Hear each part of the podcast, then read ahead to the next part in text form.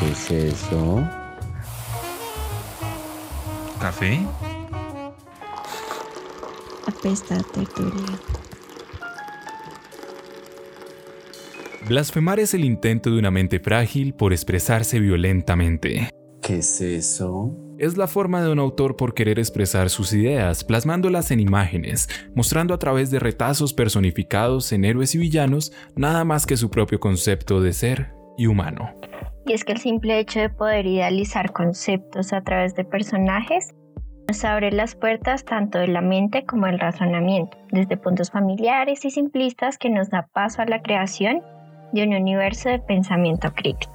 Y más que la comprensión de un concepto, es lograr identificarnos con la idea que el autor nos quiere dar, apropiarnos de ella. Es por eso que hoy vamos a adentrarnos en lo que oscuridad, misticismo, ideas y ser representa. Así es, por eso hoy vamos a hablar con un invitado experto y gran admirador de los cómics de culto. Buenas, aquí está con nosotros Daniel Joya. Daniel Joya. ¡Uh! Hola Dani, Hola, ¿cómo, ¿cómo estás? están? ¿Cómo vas Bien, Dani? muy bien, muchas gracias por invitarme. ¿Cómo están? No, no, gracias a ti por, por aceptar nuestra invitación. Yo estoy muy bien. ¿Cómo están ustedes, chicos?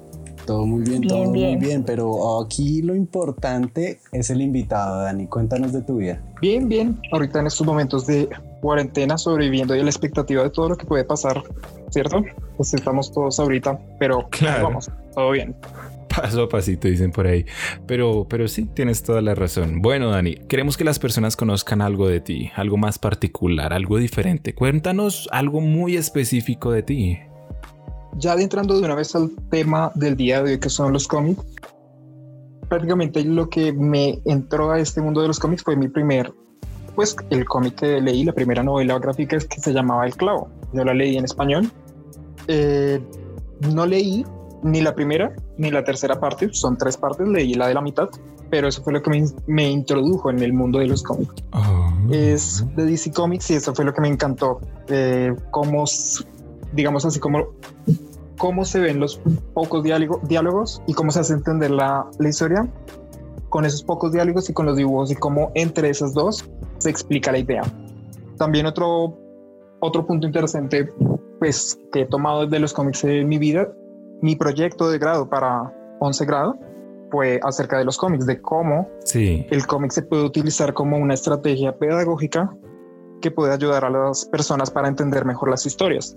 Y nosotros con un compañero pues hicimos varios estudios para el proyecto de grado de que estas imágenes con el poco texto que tienen ayudan a mejor a comprender mejor una historia. eso es muy, pero muy interesante. Perdón por interrumpir. No, pero sí, sí, tienes razón, porque si lo planteas desde ese punto, hay cómics que, que abordan, por ejemplo, esos ideales de, de enseñanza a través de sus propios dibujos, ¿no? Por ejemplo, está Asterix o, o Mafalda, que, que son cómics críticos que buscan enseñar. Sí, exactamente. Nosotros pues estudiamos todo- todos esos cómics porque pues lo chévere de los cómics es que hay de todo tipo y para todas las personas, ¿no? Y lo que habíamos hecho en ese estudio, por ejemplo, tomábamos una historia que todo el mundo siempre lee, ¿no? Por ejemplo, Caperucita Roja. Y los poníamos a los niños, me acuerdo, que lo hicimos con los niños de cuarto grado y los poníamos a leer a ellos el libro de Caperucita Roja, sí, un pedacito. Sí. Y de ese les hacíamos unas preguntas, ocho preguntas sencillas acerca del texto. ¿Qué ¿Quién se comprendieron? la abuela? Exactamente, así. Eran preguntas básicas, pero igualmente la mayoría de ellos tratábamos de tomar a los niños que tenían problemas eh, de comprensión de lectora en el área de, de- de español, en la asignatura de español. Y nos Sí. dimos que- cuenta de que cuando ellos volvían a releer la historia en la versión del cómic, ellos no fallaban ninguna pregunta y de hecho daban como una mejor explicación acerca de lo que estaba pasando, debido a que esos dibujos le dan a ellos una idea de lo que está pasando Sí. en la historia. Sí, y en eso pues, nos contexto. basamos, exactamente, en eso nos basamos en nuestro proyecto, un punto ahí de cómo me adentré a esto también. Bueno, si algún día llegas a ser un profe, vas a ser un super profe.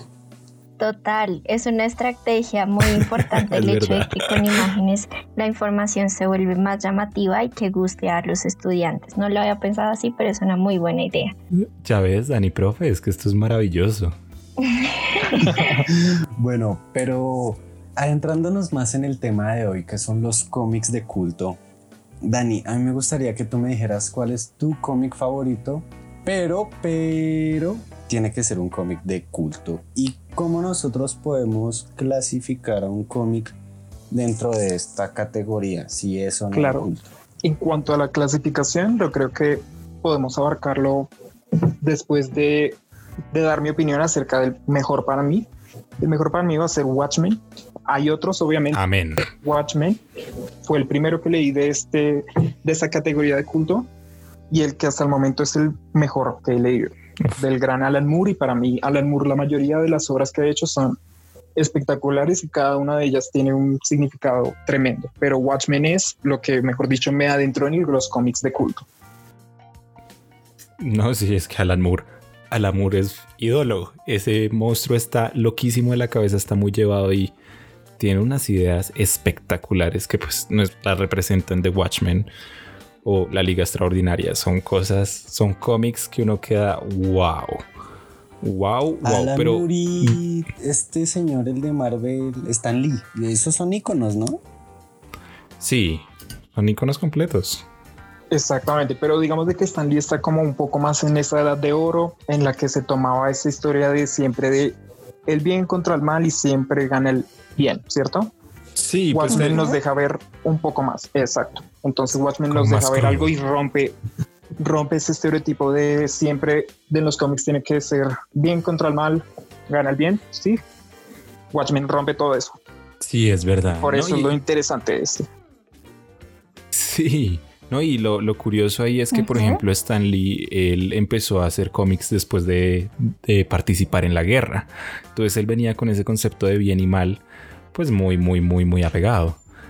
Pero sí, ya siendo déspotas en ese término de que bien y mal y los diferentes tipos de cómics, entonces, ¿qué vendría a ser un cómic de culto?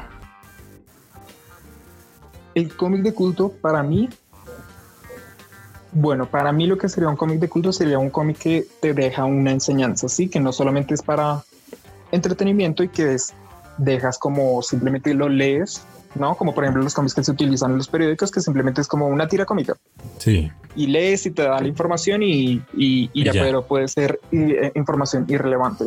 Mientras que un cómic de culto te hace pensar acerca de lo que está pasando y te hace ir más allá de la historia, sí, te hace pensar y te deja una enseñanza. Eso para mí es un cómic de culto. Para otros, el cómic de culto tiene que ser específicamente de esa clasificación.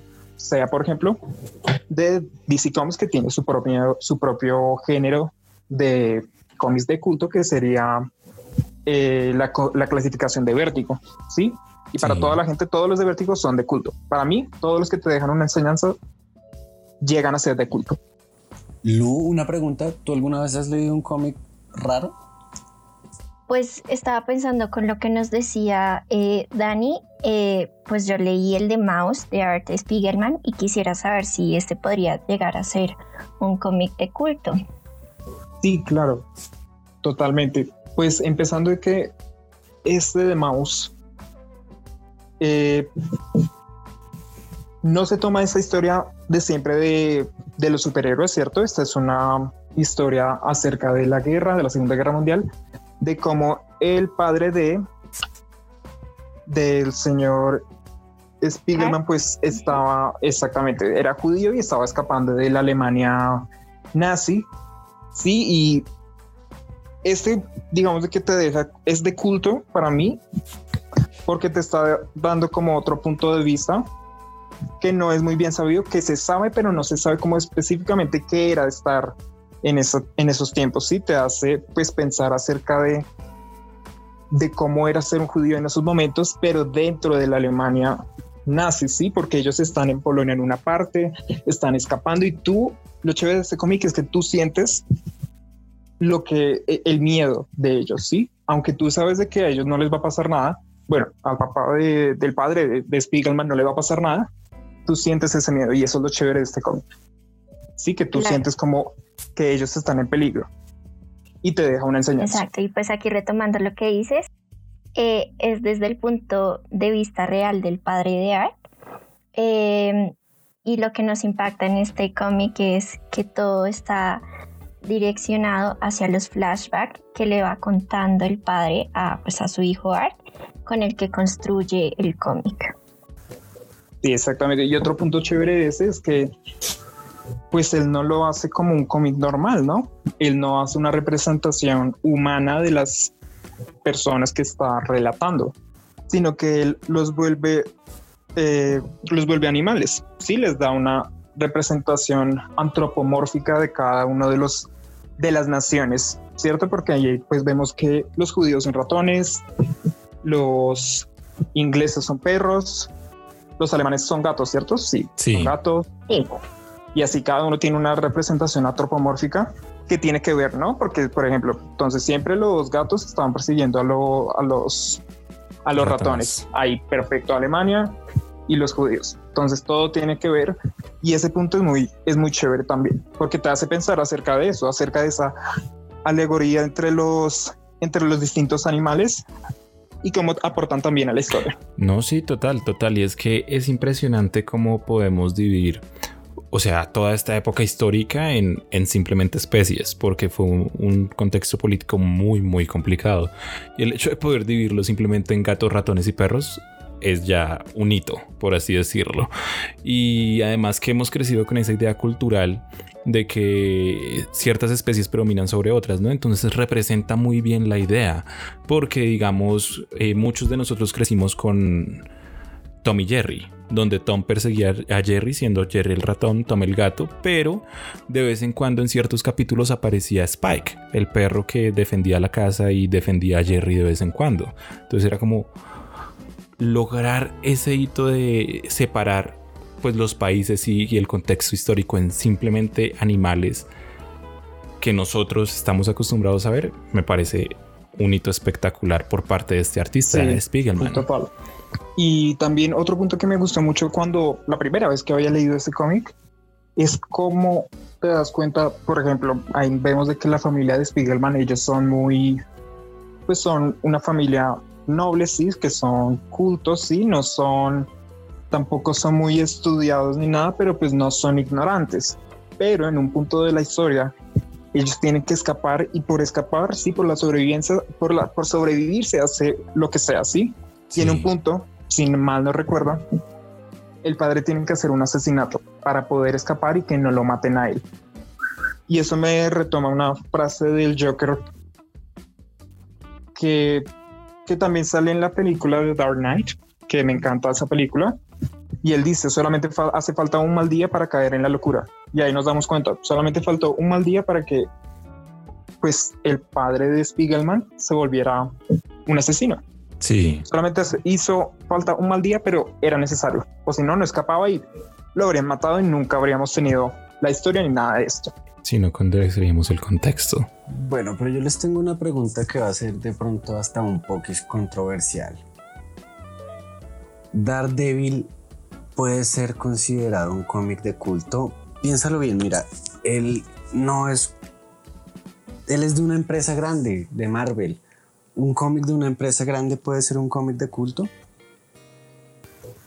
Sí, claro, aquí ya retomando la idea de la línea de vértigo de DC, DC, DC y Marvel son lo más grande de cómics, ¿no? También puede ex- existir, Sí. bueno, sale Dark Horse Comics, que también es un grande ahí, pero pues Bueno, sí. nada que ver con Marvel y DC. Ellos siempre estaban en la punta y son hermanos ahí. Entonces, por ejemplo, DC tiene su línea de, de vértigo que es solamente para un, una clasificación más adulta, sí, que está dirigido a un, a un público adulto y que la mayoría son cómics de culto. En este caso, pues Marvel, Marvel ha tenido como no este problema, pero siempre se ha tomado como cómics más para niños, ¿cierto? Sí. Daredevil, por ejemplo, eh, desde que se creó, ha sido como un personaje de esa edad de oro del cómic, de bien contra el malo, del bueno contra el malo y siempre va, va a ganar el bueno. Hasta que pues llegó un cómic que cambió toda la historia de él. No le cambió la historia, pero sí digamos que añadió algo importante al personaje. Que este de Daredevil es El hombre sin miedo, Man Without Fear, que este cómic es de Uh, se me ve el nombre del, del autor. Creo que el primer traje de Daredevil era blanquito con amarillo, ¿no? Y los ojitos negros. O rojo con amarillo, no me acuerdo. Sí, era rojo con amarillo. Bueno, ahorita se me va el nombre del, del autor de él. Pero, mejor dicho, lo que, lo que tiene ese cómic, para mí es un cómic de culto, es la destrucción del superhéroe. Porque lo que pasa ahí es de que, mejor dicho, ellos vuelven nada a verde, literal, lo vuelven una nada Sí. y lo destruyen como ser humano. ¿Para qué? Para que él renazca como un fénix desde las cenizas y pueda derrotar al villano. Y eso no se ha visto en otros cómics, en los que en una parte de la historia ganara el malo y te hiciera pensar en que había muerto y que no había nada que hacer y él reviviera. Y eso le da, y eso es lo, lo bonito de este cómic, que le da esa idea de que aunque puede haber un día malo y caiga si estés en la locura, puedes renacer y siempre puedes ganar, ganarle a los malos, ¿sí? Siempre Es- puedes Sí, es, renacer y ganarle a los demás. Es como la contraparte de, la frase del Joker, la de que solamente hace falta un mal día para caer en la locura.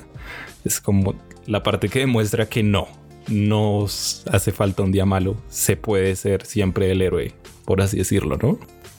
Exactamente, o sea, ahí prácticamente lo que nos está diciendo es de que los villanos pueden tener un mal día y se van a quedar en ese mal día por el resto de su vida y van a hacer que ese día cambie su vida.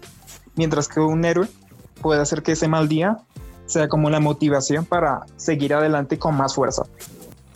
Punisher, mi héroe de la infancia, John Castle, papacito, ¿es un Cosita cómic rica. de culto o no?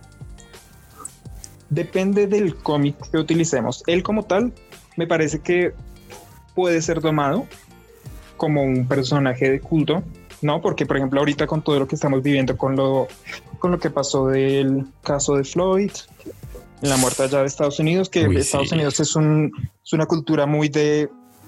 en los que lo- los policías tienen ese como esa idea del Punisher, ¿no? Que ellos son los castigadores y tienen que hacer lo que sea para ganarle a los otros, ¿no? Sí, ellos son el. Punisher personificado. Y hay muchos, muchos policías que literal ellos se creen el Punisher. Y en cierto modo eso es bueno, ¿no? Que se crean que, digamos que son mejores y son más que los malos. A veces pues se lle- lleva como más allá y pasan estas cosas que están sucediendo ahorita en Estados Sí, Unidos y en otras partes. Pero Punisher lo chévere que tienes que sí puede ser un cómic de culto porque él te deja como entre ese lado de la mitad entre el villano y el héroe, ¿no? Es un antihéroe. Es verdad, Punisher también castiga a personas de manera muy injusta. Exactamente. Y él al ser un antihéroe, héroe, él está diciendo como, mira, yo voy a hacer algo bueno, pero no necesariamente de la forma buena, de la forma buena. O sea, eso quiere decir que el fin no justifica, eh, justifica los, mie- Sí. los medios, ¿sí? Entonces su fin va a justificar los medios. Entonces él va a matar, a, va a hacer justicia acerca de lo que pasó en cierta cosa, ¿sí? Pero para hacer justicia, entonces él va a hacer lo que sea necesario, sea matar a cuantas personas sean. Yo amo mucho la historia de él. Les voy a hacer un paréntesis para contársela. Él le mataron a la familia, él es retirado de la guerra y se la mataron mafiosos que estaban aliados, entre comillas, con gente que lo mandó a él a la guerra. Entonces, pues todo ese revuelto le genera muchos sentimienticos en el corazón y lo que hace es acabar con toda la mafia y con todos los gangsters y con todo el mundo a punta de puños, marica. Ok, o sea, aquí estaríamos hablando de que no es solamente blanco y negro, sino que hay una escala en medio de esos dos colores, por decirlo así. Sí, el grisecito opaco. Ok. Exactamente, Grisecito prácticamente Como, sí, prácticamente como que uno tiene un día bueno y un, y un día malo, ¿no? Que no todos son buenos y no todos son malos, sino que tiene un punto intermedio. Y por ejemplo, un cómic que me acordó mucho, no lo he leído completamente, pero es extremadamente gráfico, es muy eh, violento. Se llama Punisher Max. Punisher Max es súper violento. Las, tiene unas escenas súper gráficas prácticamente de lo que va el cómic es del Punisher, ¿no? De lo que haría el Punisher, ¿no? De castigar a los malos, pero de una forma, mejor dicho, súper violenta. De castigo. Y a todos los que vayan pasando, va arrasando con todo. Solamente lo que le importa es cumplir con la meta, que es matar como al, al grande, ¿no? Sí, Como al líder de la mafia. Pero si tiene que arrasar con todos, sean buenos o malos, pues es como un daño colateral. Tiene que acabar con el malo, pero pues sigue derecho. sí, lo que se Es le atraviesa yuca. Exactamente. Interesante. Ok, Una pregunta. sí. ¿En DC Comics pasa lo mismo? Digo, como decían DC Comics, ellos tienen su propia línea de culto y en esta eh, Pero pues, ellos línea de culto sería un castigador, alguien violento que destruye gente.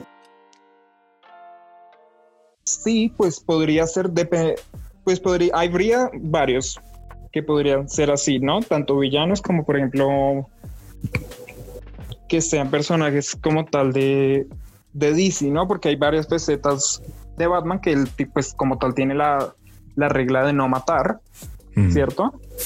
Pero hay varias facetas que se la ha visto nuevamente que él sí ha pensado en matar. O incluso te puedes remontar a cómics específicos, por ejemplo, de los reinicios de, de los universos. Está en el Flashpoint, eh, donde Batman no es Bruce Wayne, sino el papá de Bruce Wayne.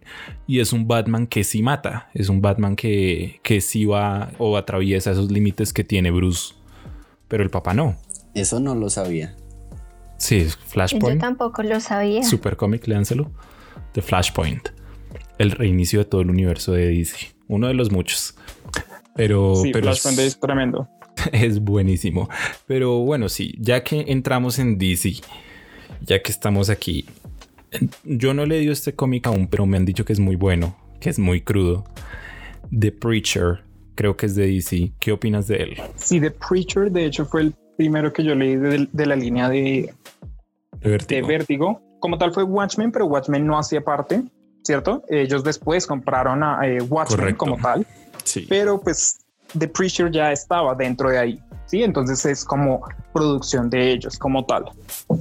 En este caso, pues The Preacher es básicamente la historia de lo que pasa desde que el lado bueno y el lado malo tiene un hijo, ¿sí? El diablo y Dios tienen un hijo y ese hijo, pues, en una forma como de espíritu de ángel, baja a la tierra y llega a donde hay un predicador en Texas.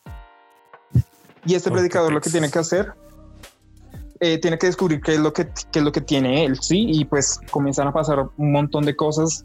Pero lo que tiene este cómic es de que eh, no le importa nada, sí, y muestra unas cosas, muestra hartísimas cosas. es súper eh, violento, es muy expresivo el cómic, pero lo chévere es que no le importa hablar de ciertas cosas que son como pesadas, porque se toma, pues, se toma narcotráfico, na- narcotráfico, se toma también todo el tema acerca de, pues, de la iglesia, ¿no? De Sí. los pedrastras y todo eso Uh, pero es bastante chévere cómo se toma este cómic. Y es bastante interesante. Y es un y podría ser de culto también, debido a que pues puede sacar varias en- eh, enseñanzas o varios puntos de vista dependiendo del cómic que estás leyendo. Por Sí. ejemplo, uno ahorita que se me viene a la cabeza sería prácticamente pues el de pues esta relación como de los de la iglesia, ¿no? Que ellos siempre pues en este cómic como tal todos los que se ven en la iglesia son malos, ¿no? Pero prácticamente lo que yo saco de ahí es de que ser cristiano no te hace buena persona, ¿sí? Y en ese cómic como tal hay unas partes en las que los que son cristianos o católicos se creen buenas personas aunque hagan unas cosas atroces. Pero sí. pues como tienen la Biblia en una mano y un revólver en la otra, ellos están protegidos y no tienen nada, nada de malo. Pero lo chévere de Preacher es que te muestra de que aunque sean religiosos, están haciendo algo malo. sí, sí. la verdad Entonces te muestra eso. cosas. Exactamente. Sí, ahí ya muestran la diferencia entre la religión y, y la fe realmente, ¿no? Porque si tienes fe no, no realizas ese tipo de cosas. Es, es delicado, ese es un tema ya muy denso que se entraría a discusión, pero te tocaría leer muy bien ese cómics po- porque, porque es un tema muy, muy, muy complicado a debate. Y, y- y de por sí, casi que todos los cómics de culto no manejan temas súper delicados.